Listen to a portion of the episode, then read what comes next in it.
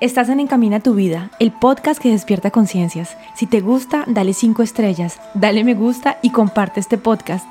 Así puedes llegar a más personas y apoyas el contenido que hago con tanto amor. Soy Lina Mariet, coach de vida. Mi misión es acompañar mujeres a tomar conciencia de su poder interior, amarse, concientizar y cambiar programaciones limitantes, empoderarse para poder crear con conciencia esa vida que siempre han deseado y según sus reglas del juego convencida que tenemos un poder ilimitado en nosotros, que somos creadores de nuestra vida y que cuando conectamos con el corazón, cuando escuchamos la sabiduría de nuestro cuerpo y tomamos conciencia de lo que tenemos en nuestra mente, podemos tomar el volante de nuestra vida, ser soberanos en nuestro reino y crear con conciencia una vida que sí nos satisface, esa vida que siempre hemos deseado.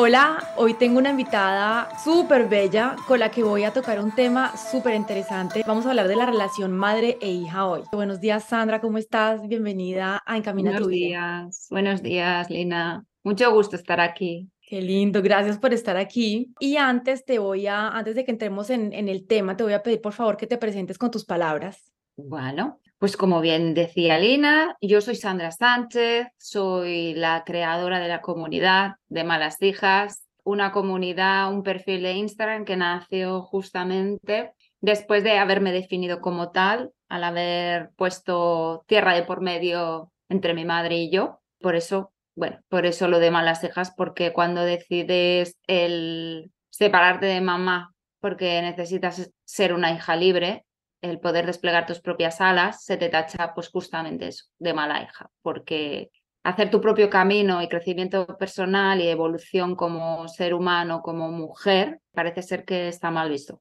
Y entonces, pues, de los primeros calificativos que a una le puede llegar es qué mala hija. Y bueno, aparte soy mamá también, porque hay mujeres que me cuestionan a través de Instagram, me dicen que, claro, yo todo esto no sé porque yo no soy madre, pues sí, soy mamá de tres hijos, uno en otro plano, dos aquí en la Tierra, pero uno se fue a otra dimensión pronto.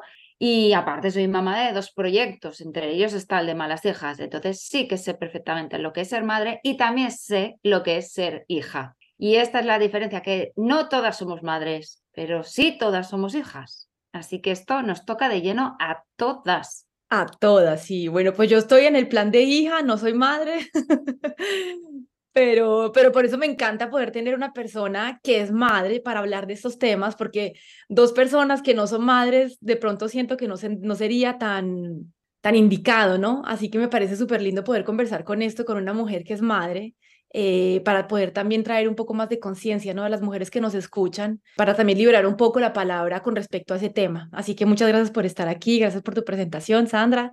Y bueno, entonces entrando al tema del episodio hoy, quiero ir con la primera pregunta. Y también quiero decir que como todo lo que hago aquí en este episodio, no lo hago con el ánimo de juzgar, ni criticar, ni atacar a nadie, ni a las madres, ¿cierto? Eh, ni a la madre ni a la hija, en este caso. Lo hago para traer conciencia, para que podamos observar con más claridad nuestras relaciones, nuestra vida, los patrones que estamos repitiendo sin tener conciencia, o sea, de manera automática, y empezar entonces a cambiar patrones para las generaciones futuras, ¿no? Porque es importante. Y también para sanar relaciones con los miembros de la familia que ya están aquí, sanar linaje, que también es un tema del que tú hablas que me parece súper interesante. Eh, pero bueno. Materna es transgeneracional.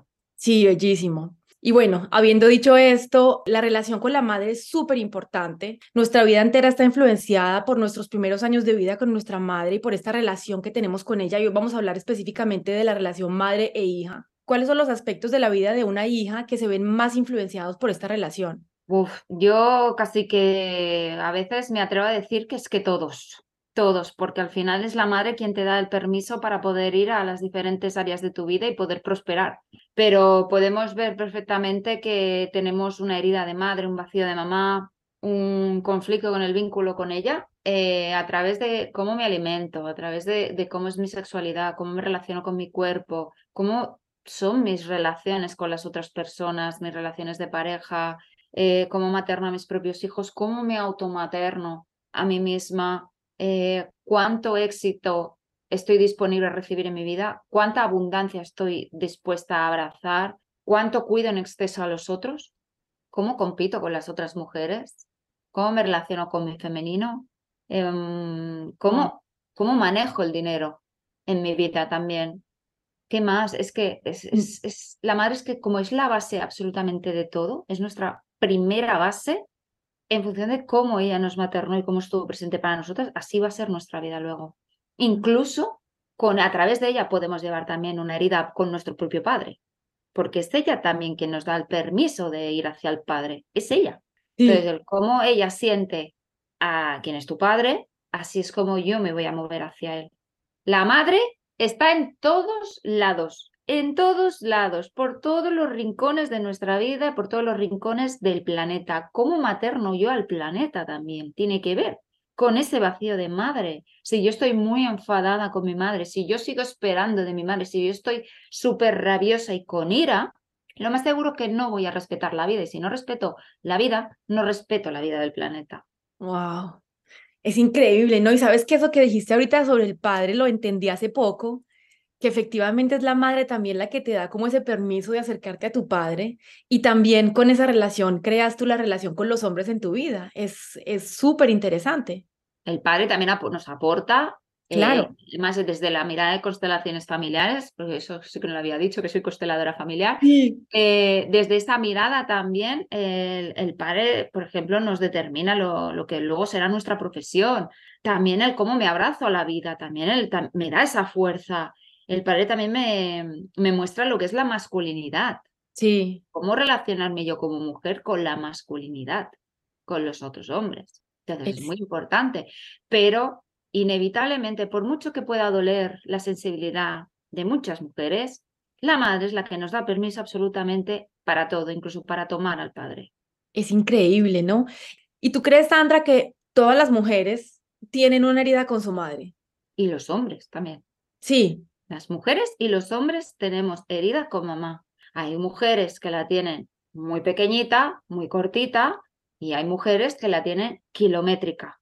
Porque al final esta herida con mamá tiene que ver no con lo que ella nos dio, no con las acciones que ella tomó, sino el cómo nosotras, siendo niñas y con nuestra capacidad cognitiva y nuestras necesidades, recibimos todo eso. ¿sí? Porque esto se puede ver en los hermanos. No es que estos los hermanos no entiendo que sean tan diferentes si se han criado con la misma madre, con el mismo padre, pero son totalmente distintos. Uno más rebelde, la otra es más pasiva, es más tranquila, es estudiosa, el otro no ha pegado pala al agua. Es que no depende de los valores si los dan por igual, que nunca los dan por igual, sino el cómo ese ser, porque cada ser humano tiene su propio ser esencial, recibe eso que le están dando. claro. Hay mujeres que a lo mejor su madre les gritaba simplemente y tienen una herida enorme, pero hay, y hay mujeres que a lo mejor la madre eh, ejerció violencia física sobre ellas, pero no tienen esa herida tan marcada. Claro, y también que muchas veces los padres dan lo que ellos quisieron haber recibido de sus padres, pero no dan al hijo lo que el hijo está esperando recibir. Entonces, Claro, eso también es un error que cometemos. Pues siempre pensamos que si mamá no me dio lo que yo necesitaba, yo se lo voy a dar a mis hijos. Yo estoy segura que se lo estoy dando, pero ¿realmente estás mirando las necesidades reales de tu hija? ¿Sabes? ¿Tienes la capacidad de poderte dar cuenta qué necesita ella? Que a lo mejor no es lo mismo que tú necesitabas. Y ahí pecamos. Muchas veces de pronto los padres ni se preguntan qué es lo que el hijo necesita realmente, sino bueno, yo, yo como necesité esto, le doy esto a mi hija o a mi hijo, pero en realidad no es lo que ellos estaban esperando, necesitando, ¿no? Claro, es como, te pongo un ejemplo, eh, la madre que ya tiene 80 años y viene de una familia pues que había extrema pobreza y no le pudieron eh, hacer frente al pago de unos estudios. Y mamá con ocho, esta mujer con 80 años, esta mamá con 8 años ya se puso a trabajar, entonces tuvo que renunciar a sus estudios, tuvo que renunciar a una carrera profesional y se tuvo que poner a trabajar para poder sostener a su familia de origen y luego a los que vinieron después. Vale, esta mujer se hace adulta, monta su propia familia, le va bien en la vida a nivel económico y a sus hijos les paga sus carreras, le paga sus estudios, ¿sí?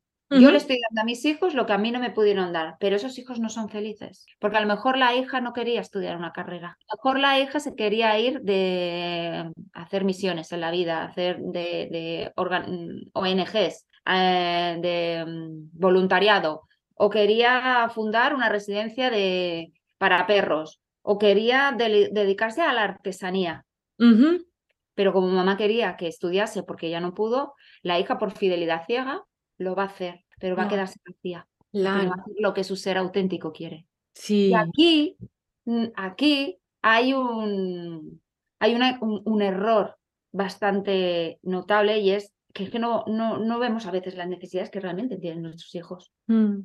Entonces, creemos que lo estamos haciendo bien, pero no lo estamos haciendo bien. Porque estamos más en, en, en mi deseo de cumplir lo que yo quería hacer y lo voy a hacer a través de mis hijos las proyecciones, ¿no? Las proyecciones que muchas veces los padres tienen hacia sus hijos. Y también yo creo, Sandra, que acá hay mucha parte de inconsciente, ¿no? Porque estamos muy inconscientes de todo, eh, no tenemos conciencia de las heridas que tenemos, no tenemos conciencia de lo, que, de lo que nos traumatizó, de lo que nos dolió. Y entonces, queriendo, yo creo que los padres eh, quieren hacer lo mejor para los hijos, ¿cierto? Y todo viene seguramente del amor y de, y de, de, la, de la benevolencia, eh, pero la inconsciencia también muchas veces lleva a este tipo de comportamientos. Sí, pero fíjate que yo esto de benevolente, yo no puedo dárselo a todo el mundo lo de benevolencia. No todas las madres son benevolentes. Por, que hay madres benevolentes y pueden confundirse, mm, pueden equivocarse con sus hijas, pues porque no pueden hacerlo mejor o porque se desconectaron de sus propias emociones,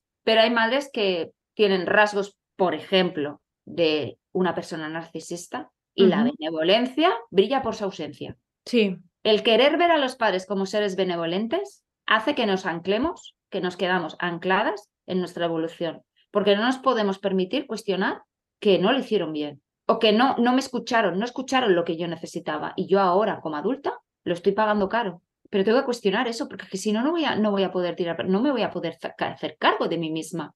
Claro. Mm, interesante. Y entonces, sí, no solamente es el maltrato físico, por ejemplo, que nos puede llevar a tener heridas o a, cuestionar los, los padres, eh, o que pueden estar al origen de los traumas y esas heridas que cargamos como hijos.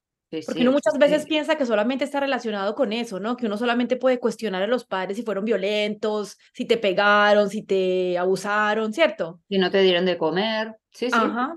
Pero no si ha habido maltrato emocional o negligencia emocional porque esto a fecha de hoy se sigue pasando, desvalorizar a la criatura, desvalorizar a la hija, siguiendo, eh, continuamos poniendo estereotipos a los niños y a las niñas. A los niños no les dejamos mostrar sus cualidades femeninas y a las niñas no les dejamos mostrar sus cualidades masculinas.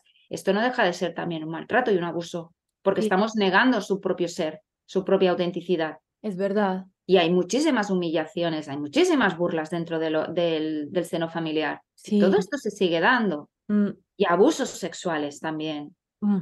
Incesto. A fecha de hoy sigue habiendo incesto en las familias. Sí.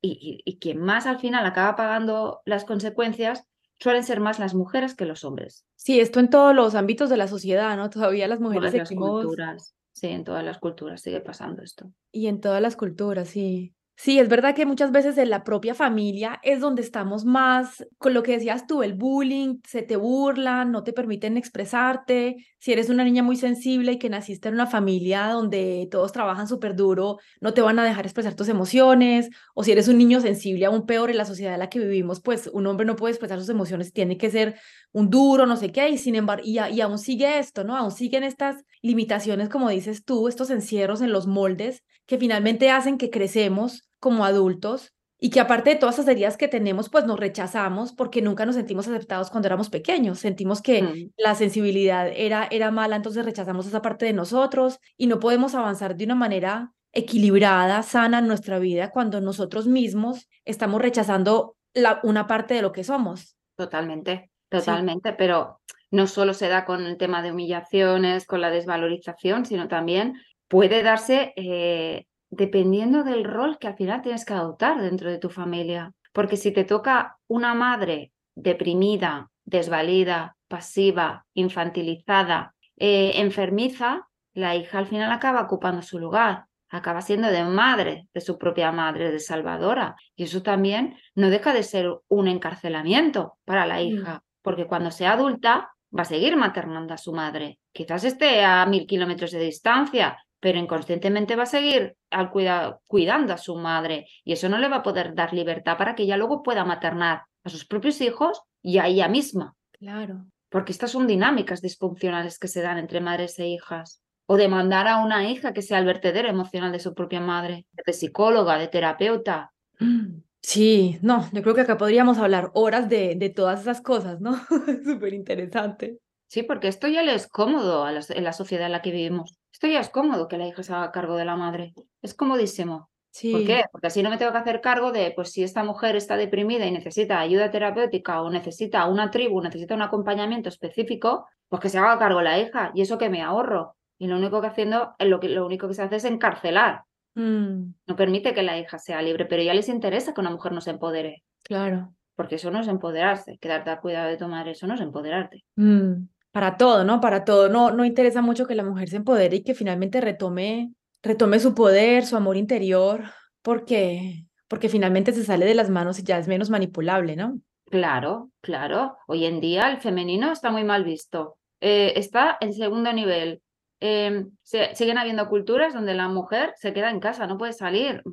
Es que algunas llevan incluso un, burka para que no se les vea. Estas son las, más, las sociedades más radicales. Se mm. sigue generando violencia, eh, abusos, maltratos y la sociedad sigue mirando para otro lado. Sí. Y esto lo vamos cargando las mujeres y esto ya lo hemos cargado las occidentales de generaciones atrás, siglos atrás. Seguimos llevando esa rabia, pero es que luego esa rabia y esa ira la vamos a descargar en nuestros hijos, porque mm. son los únicos seres disponibles, son los únicos que no te van a decir, eh, frena el carro, ¿quién eres tú para tratarme de esta manera? No, no te van a decir nada, porque son inocentes, son están indefensos, dependen de ti. Sí. Sí, todo esto contra el, contra el femenino finalmente crea muchísimo, muchísimo dolor en nosotras, ¿no? Ya como tú dices, o sea, cada, cada país y cada cultura viene con su carga de sufrimiento de, del femenino Tú en España tendrás tu carga, yo en Colombia tengo mi carga, cada país va teniendo su carga y finalmente también es ese rechazo del femenino que hay en nosotras mismas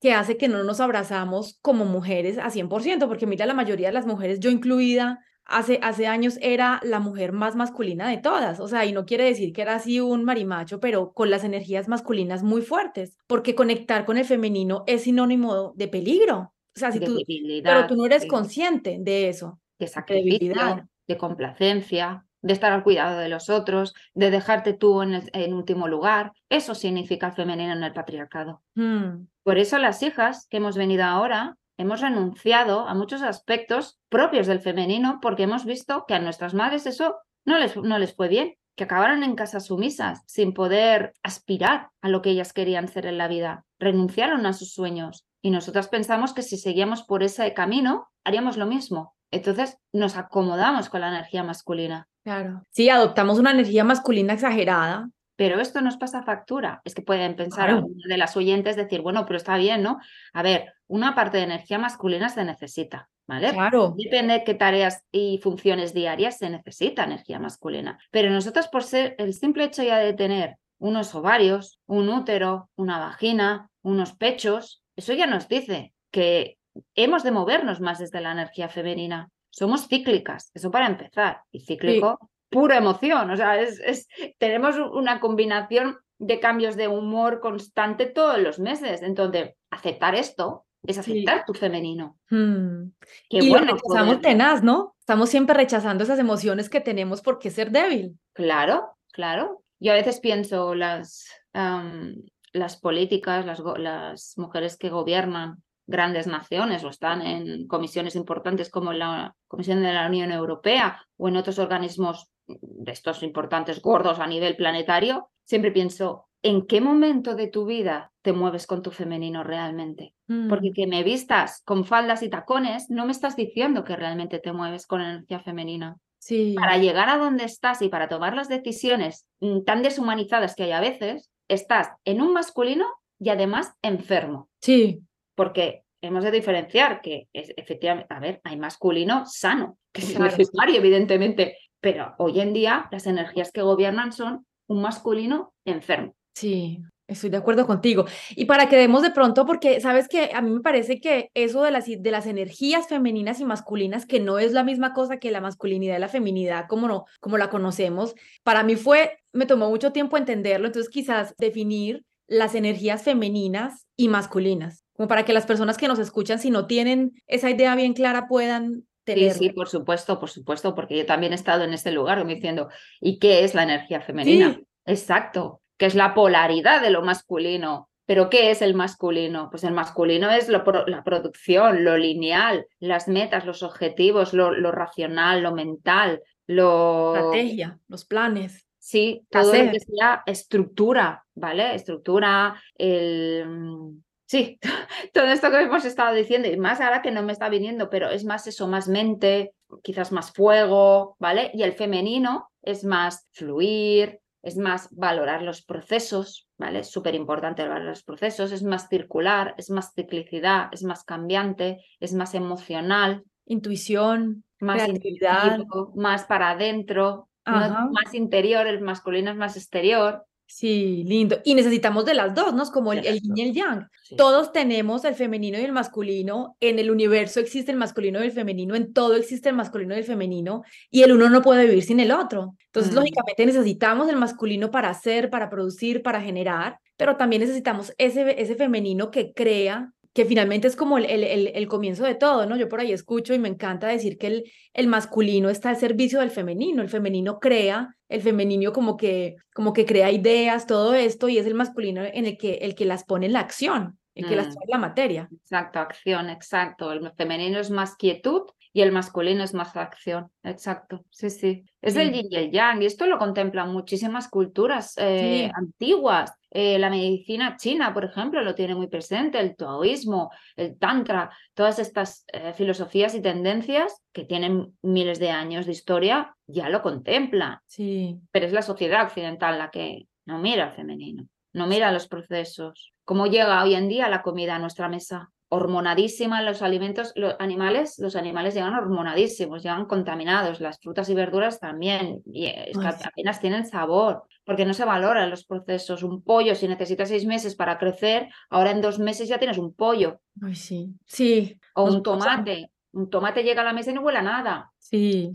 Porque no se respetan esos procesos. La sociedad a veces como que se está yendo para, para otros lados, pero bueno, yo confío en que, en que el femenino regrese y personas así como nosotras que estamos queriendo traer conciencia, podamos despertar, traer amor y, despertar un poco para que, para que cambie un poquito la sociedad. Sí, pero para esto, para esto, Lina, es súper importante el tener que cortar con los patrones que hemos heredado de nuestro linaje femenino. Es que es importantísimo el poder cortar con todo esto, el poder separarnos de mamá. Mm. Separarnos a nivel emocional para poder crecer y poder movernos desde aquí. Es que hay personas que esto lo ven como impensable, pero es que es necesario, porque si no vamos a seguir siendo fieles a unas madres que además muchas de ellas son patriarcales, son madres patriarcales, que siguen en la complacencia. Porque es la única cosa que hemos conocido finalmente es, la, es el único modelo que hemos conocido y sin tener conciencia, porque eso, todos son condicionamiento, todos son eh, programaciones con las que estamos caminando. Y sin tener conciencia, la gente sigue caminando en el mismo, con el mismo modelo y seguimos reproduciendo los mismos modelos y los mismos patrones que hemos visto de generación en generación.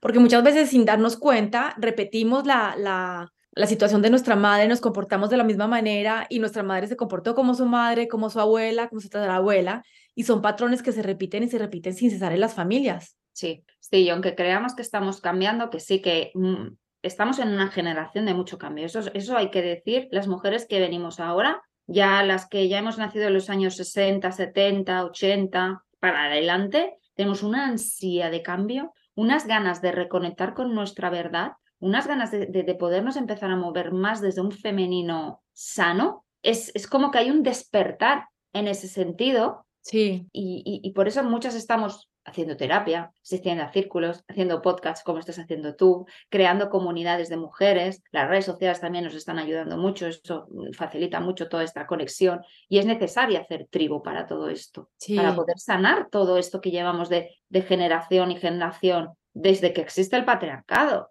está la mujer en este nivel de represión emocional, de represión sexual, de, de silencio, de permitir abusos, de permitir malos tratos. Sí. Y yo siento que hubo mucha, mucho sufrimiento, mucha frustración, falta de expresión, sacrificio, pobreza, maltrato, guerras, olvido, olvido de sí en las, en las, en las generaciones pasadas. Y esto tiene que tener un impacto en, las generaciones que llegan, ¿no? Una persona que tuvo eh, una madre que no la amó, un padre que la maltrató y que tiene hijos, pienso yo, y ya luego tú me dirás, no puede tener un, un nivel emocional estable para decir que tiene hijos y todo está bien, porque muchas veces yo hablo con, cierto, yo ahora que empecé a hacer terapias y tantas cosas, muchas personas de mi familia me dicen, Lina, pero mire, yo todo lo que viví, yo sufrí, me pegaron, nada, tantas cosas, y mire, yo estoy bien. Entonces yo digo como que, pues no, o sea, es imposible estar bien y no, y la gente no está. ¿Y cuántas veces no ves gente que alcohólica, la familia, que comen de más, bueno, que están perdidos en tantas cosas y no tenemos esa capacidad de ver que finalmente no, no, no estamos bien y que necesitamos que alguien nos ayude para poder tomar, tomar conciencia de esas heridas y dejar de reproducir esos patrones, ¿no? Claro, porque es más doloroso darte cuenta de eso, darte cuenta de, de la niña que puedes llevar dentro de ti herida y carente y, y con falta de amor, es más doloroso eso que seguir viviendo en relaciones tóxicas, que seguir maltratando a tus propios hijos, que seguir eh, mendigando amor, que seguir de trabajo en trabajo sin acabar de, sentirte estable en lo que quieres a nivel profesional. Es más fácil eso, porque para poder sanar hay que atravesar el dolor. Y mm. cuando empezamos a darnos de frente, eh, nos empezamos a encontrar con todas estas sombras, esta oscuridad, estos vacíos que vienen de la cuna, que vienen de nuestra cuna o que vienen del vientre de nuestra madre, duele mucho por, eh, hay algún momento en este proceso que te sientes huérfana totalmente. Mm. Cuando una niña se siente huérfana, está perdida, es como si fuera casi la muerte. Mm. Pues hay momentos que nos podemos llegar a sentir como que estamos muriendo. Sí. Por eso muchas personas no se atreven a hacer estos trabajos terapéuticos y muchas consultantes mías que empiezan a hacer terapia conmigo acaban mm, dejan, dejan de asistir, cancelan las sesiones y no, no pueden seguir, no pueden avanzar porque es muy doloroso. Es doloroso, es doloroso, sí, es verdad. No quieren cuestionar a mamá.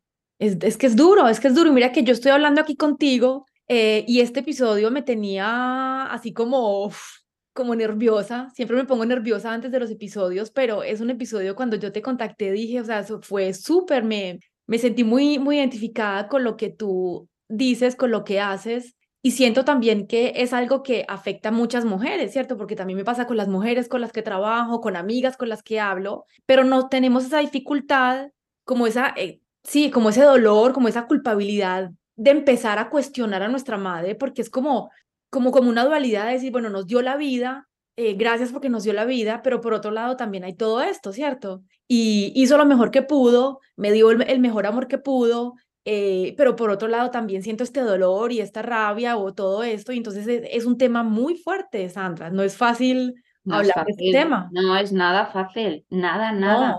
Es muy complejo, pero yo digo que siempre es de valientes el poder darte cuenta de esto y mm.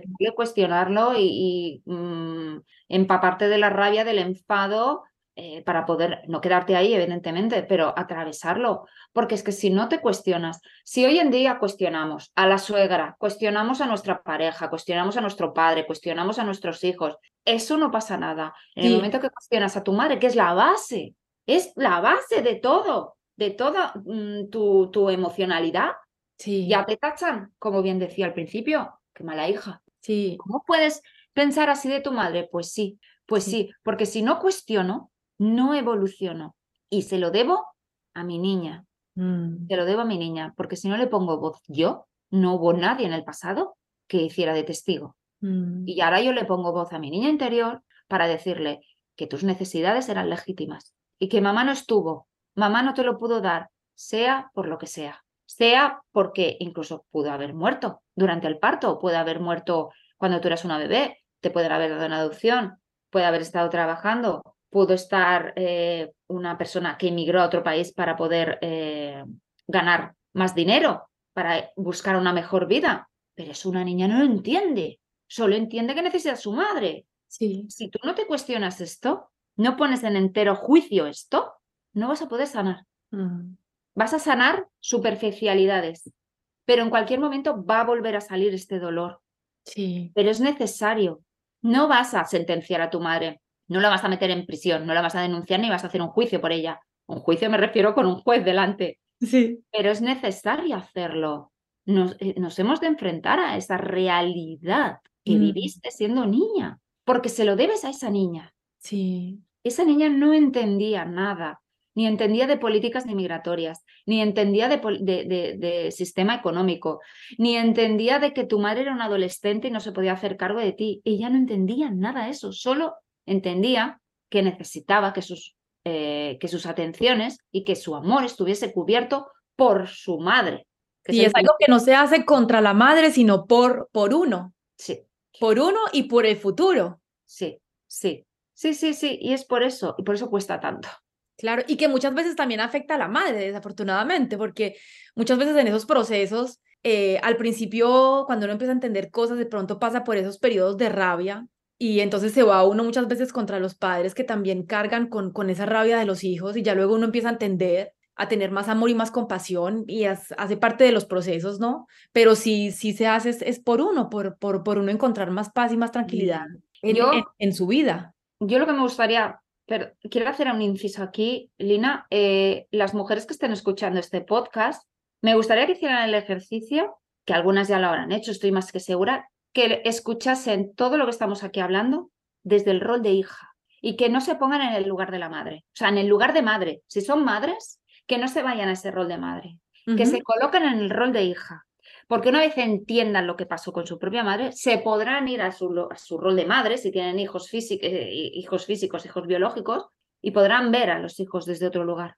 Pero primero tendrán que estar en ese lugar de hijas. Okay. Porque luego muchas madres, o bien rechazan todo esto, porque es imposible, porque yo lo estoy haciendo diferente a mi madre, porque no sé qué, porque no sé cuánto, o se van a la absoluta culpabilidad de que a sus hijos ahora no les están dando lo que realmente es legítimo. Mm. Gracias por ese comentario, sí. Porque esa no es la, idea. La idea es, primero, mírate como hija, cómo te vinculaste a tu madre, cómo era, qué tipo de apego tuviste con ella. Realmente satisfació todas tus necesidades, no solo las físicas, sino también las emocionales. ¿Te vio como un ser individual o te vio como la continuación de ella? ¿Qué, te, qué te pidió? ¿Qué te demandó? ¿Sufriste negligencia emocional, maltrato emocional, maltrato físico, tu padre abusaba de ti, tu madre miraba para otro lado.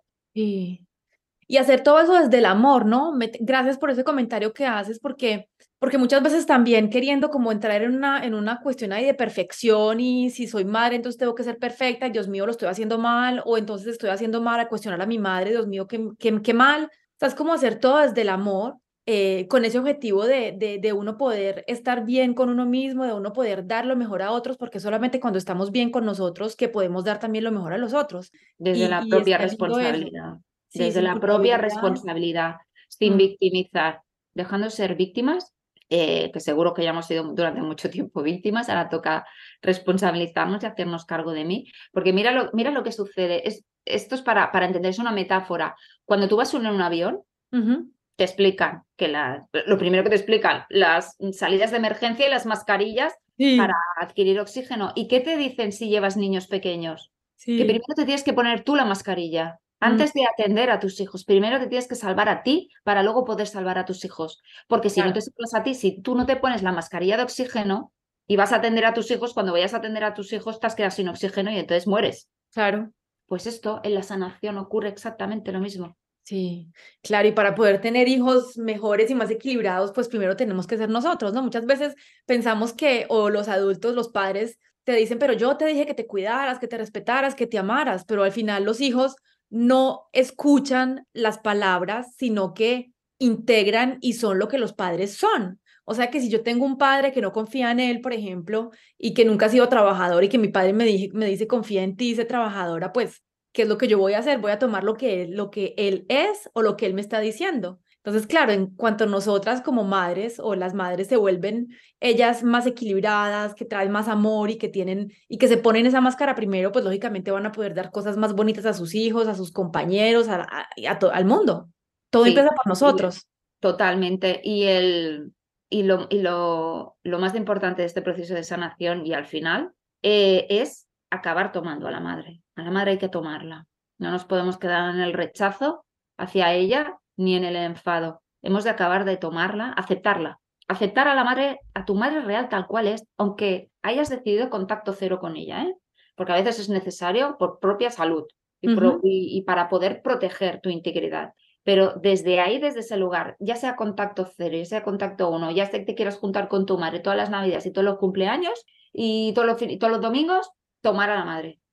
¿Me puedes explicar un poquito más qué quieres decir cuando dices tomar a la madre? Tomar a la madre es un, es un concepto que se utiliza mucho en constelaciones familiares y es colocarte en el rol de hija. Ajá. Sentirte como que tú eres la pequeña y ella es la mayor. Hiciera lo que hiciera, ¿eh? Ajá. Y aceptar lo más importante, o sea, dar gracias por lo más importante que antes estabas tú diciendo, que nos dio, que nos dio la vida. Y dejar, de, y dejar de reclamar, renunciar, hacer el duelo ya al sueño imposible, o sea, renuncia ya, que tu madre no va a cambiar ni te va a dar lo que no te dio cuando eras niña. Deja de, de, reclamar tanto. Ahora tú colócate en tu rol de hija adulta y mira a tu madre con amor. Haya fallecido, esté a 10.000 kilómetros de distancia, o sea tu vecina y no quieras hablarte con ella, porque la relación y el vínculo son dos cosas diferentes. No, a, veces, a veces no podemos eh, conseguir una relación cordial con ella, una relación armoniosa. A veces no es posible. Mm. Pero si tú desde el corazón estás tomando a tu madre como la humana que es, con sus defectos, la madre real que te dio la vida, mm, y ya está, y ya te satisfaces a ti misma, tienes tu propia madre interior que te satisface, que, que, hace que te automaternes a ti misma, sientes que tu niña interior está calmada, ya está. Ahí es cuando estás conectada con el amor de verdad. Y entonces sí que puedes mirar al futuro. Mm. Y hasta de pronto, porque yo es, eh, por ahí leo y, y, he hablado con muchas hijas que no hablan con sus madres, que dicen, pero no la puedo perdonar, etcétera. Y efectivamente, cuando empiezas tú a darte eso y que te vuelves tú tu propia madre, hasta quizás también tienes más capacidad de perdonar y de amarla incondicionalmente como, como lo que fue, ¿no? Y bueno, lo de aceptar no significa perdonar, ¿eh? Lina, mm, dudo mucho que una hija que haya recibido unos maltratos físicos, eh, abuso sexual por parte de su padre, que la madre lo haya consentido, eh, abandono, negligencias eh, de, dejar tiradas a, la niña en la calle, dudo mucho que luego de, adulta pueda perdonar. El perdón está sobrevalorado, yo para mí. Y sé que hay mujeres que esto les va a rechinar y les va a doler mucho. Para mí el perdón está sobrevalorado. Y es un, concepto mm, que nos presiona muchas veces y nos hace sentir culpables si no logramos sentir que estamos perdonando. Es demasiado. Ok. ¿Sí? Sabes que yo perdonar. el perdón finalmente nos, nos liberas a nosotros. Te puedes perdonar a ti misma. Eso sí. Pero perdonar a tu madre o a tu padre, si te han maltratado y te han desgraciado la, tu infancia, hmm. puedes aceptarlos como los seres que son. Pues, pues, pues que dos seres que se juntaron y que por el universo y la tierra decidieron que se unieran para que tú pudieras venir aquí, tú eres la hija, tú eres el resultado y este es tu mayor regalo, pero eso no significa que tengas que perdonar. Ok. Puedes perdonar, evidentemente, puedes, claro que sí tenemos la capacidad, pero por favor, que la hagamos desde el sentir más profundo y sobre todo que nuestra niña esté calmada, porque si tú perdonas y sientes que sigues sintiendo rabia por dentro, aquí hay algo que te has dejado por el camino. Sí, hay que tranquilizar primero a esa niña. Bueno, yo pienso que el perdón sí es como súper importante porque finalmente nos libera a nosotros. Pero bueno, yo creo que ahí ya nos vamos por otro tema, pero interesante. Sí, bueno, por lo menos aceptar lo que son y ya cada quien claro, sus necesidades. Aceptarlo es lo que nos da la eh, paz. Aceptarlo y tomar a tu madre real, de relaciones o no, eso es lo que otorga esa paz interior. Sí.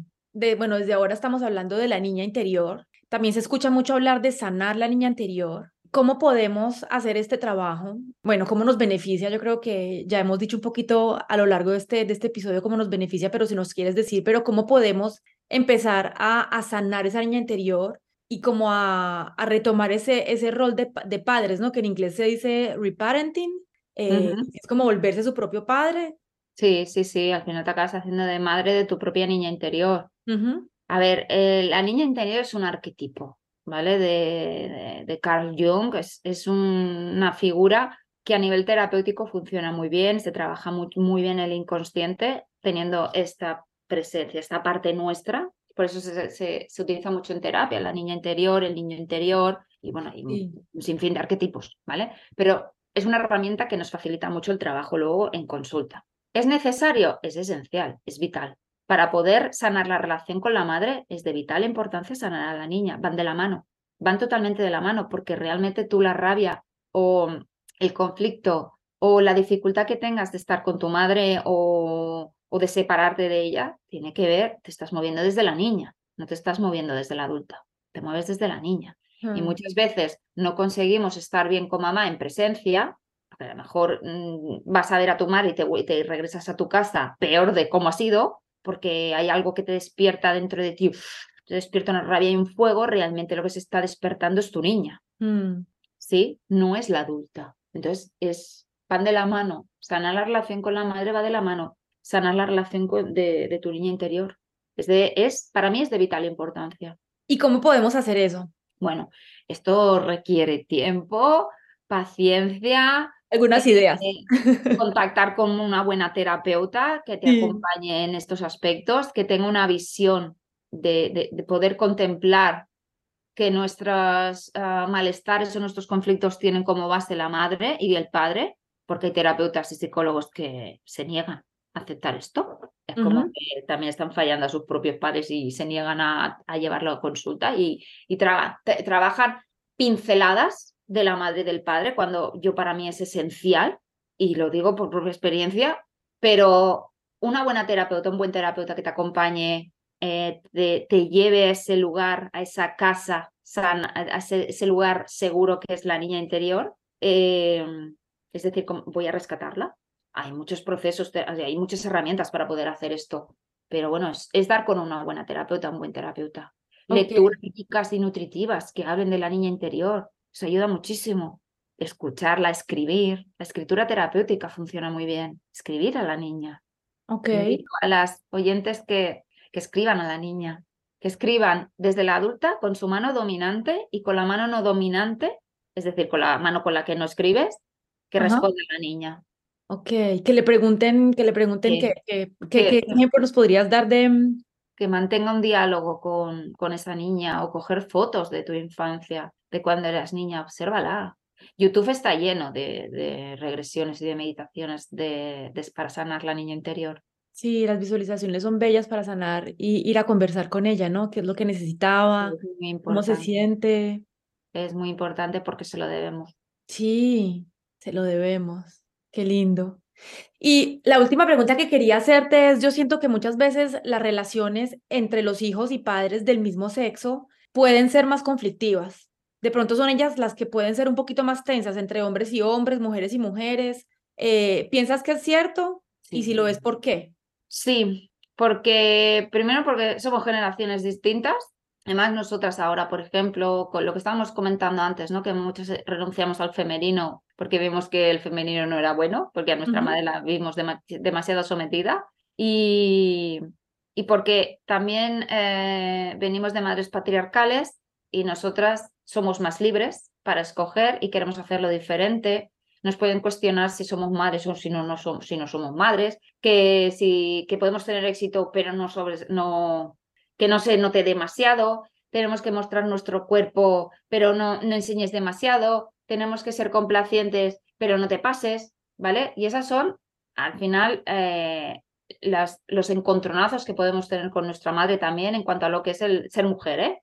¿Vale? Porque ella puede desvalorizar también el tema de la sexualidad, nos puede vetar mucho, el cómo me relaciono con mi cuerpo. Y en los hombres, yo no soy experta, ¿eh? A ver, sí que he tocado cosas, pero yo en tema de masculinidad, mmm, yo no lo llevo.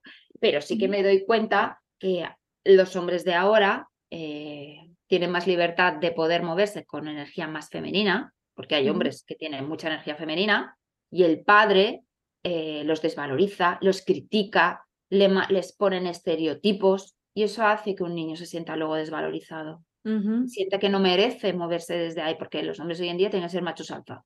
Tienen que ser machos alfas y tienen que poder procrear a más no poder.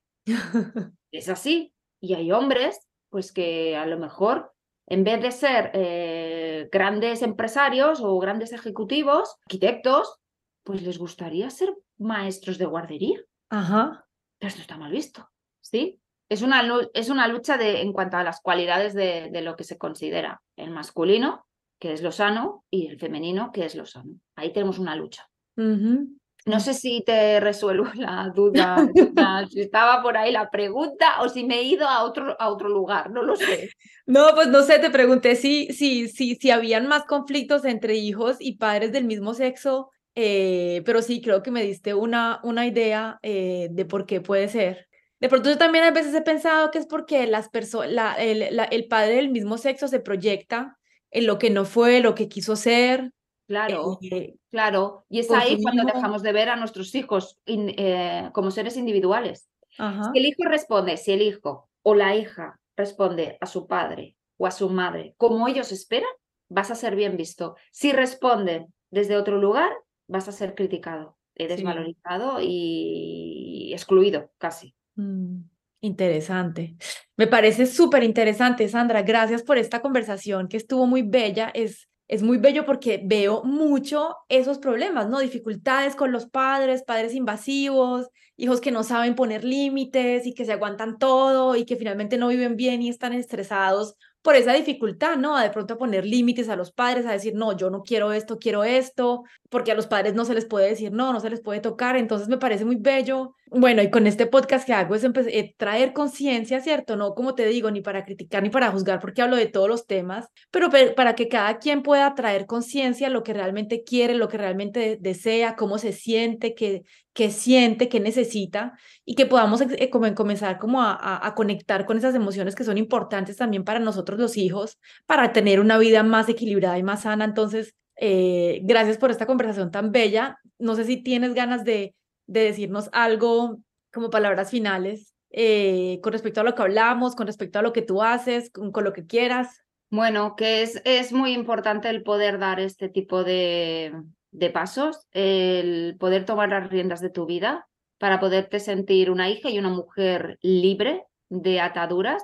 Eso no quiere decir que vayas a renunciar a tu madre, ni mucho menos, pero sí que te debes a ti misma el poder moverte desde tu, propia verdad, poner voz a lo que viviste y poco a poco o sea, entender tus necesidades, ir cubriendo todas tus necesidades, el poder atenderte, el poder maternarte, el poder ir recuperando tu poder personal, porque se lo debes, te, lo debes a ti misma, a tu niña, a las generaciones que vengan después, a tus antepasadas, a tu linaje femenino y al planeta, porque se necesita este cambio. Es un cambio ya muy a nivel planetario porque tenemos que poner como centro a la vida y partimos cuando tomamos a la vida, es decir, cuando tomamos a la madre. La madre y la vida es lo mismo.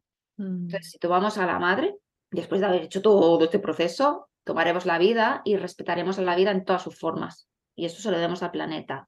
Bueno, que me podéis seguir por redes sociales. Estoy en el perfil de arroba malas guion bajo, hijas guion bajo. Eh, Sandra Sánchez, eh, tengo mi web de malashijas.es y en septiembre se inicia la tercera edición del curso online, La niña que fui, la mujer que soy, que duran 10 semanas. Es un viaje de transformación desde la partiendo de la herida materna y acabamos eh, gestando y pariendo a nuestra propia madre interior. Se hace un trabajo de profundización en la niña, también en la niña interior, en la niña herida. Hacemos trabajos en equipo, en tribu, en comunidad, con otras mujeres.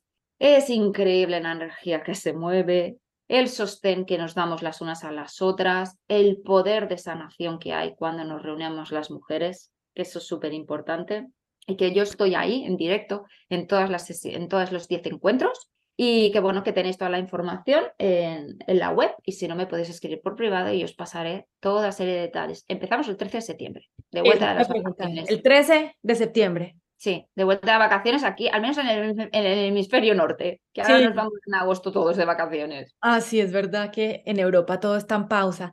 De todas maneras, yo voy a poner todas tus informaciones en el texto del episodio para que las personas te puedan contactar, para que las personas puedan ir a, a, conocerte, a contactar contigo. Y lo último que quería decir con respecto a lo que tú dijiste es que finalmente también haciendo todo este proceso, eh, finalmente yo creo que aunque pasemos por momentos de rabia y todo esto con nuestra madre, todo este proceso nos permite finalmente de mejor de, de, aceptarla mejor, de recibirla mejor, como dices tú, ¿no? Yo, eh, tú, tú, dices recibirla, retomarla y de retomarla. Eso, de tomar su energía y finalmente de tomar esa energía vital que es tan importante para nosotros eh, y de crear una vida más, más pacífica, más tranquila, más abundante eh, con más amor, de también crear relaciones amorosas con más equilibradas, porque esto también va a tener un impacto en todo. Así que qué, qué bello eso que haces, eh, acompañando a las mujeres a sanar esa niña. Y porque además, perdona Alina, pero es que también a través de la herida materna podemos descubrir también nuestro propósito de vida. ¿Qué hemos venido a hacer aquí? Mm. ¿Cuál es nuestra misión? es una oportunidad. Es una oportunidad también para poder descubrir cuál es tu rezo, qué es lo que has venido aquí a entregar. Ay, mira qué lindo eso, porque también muchas personas están en busca de misión. Hacemos cosas que no nos gustan o estamos haciendo trabajos que, que tenemos que hacer porque la sociedad nos dijo o porque tenemos que complacer o tantas cosas, ni sabemos por qué. Y mira qué lindo eso también que nos dices. Maravilloso.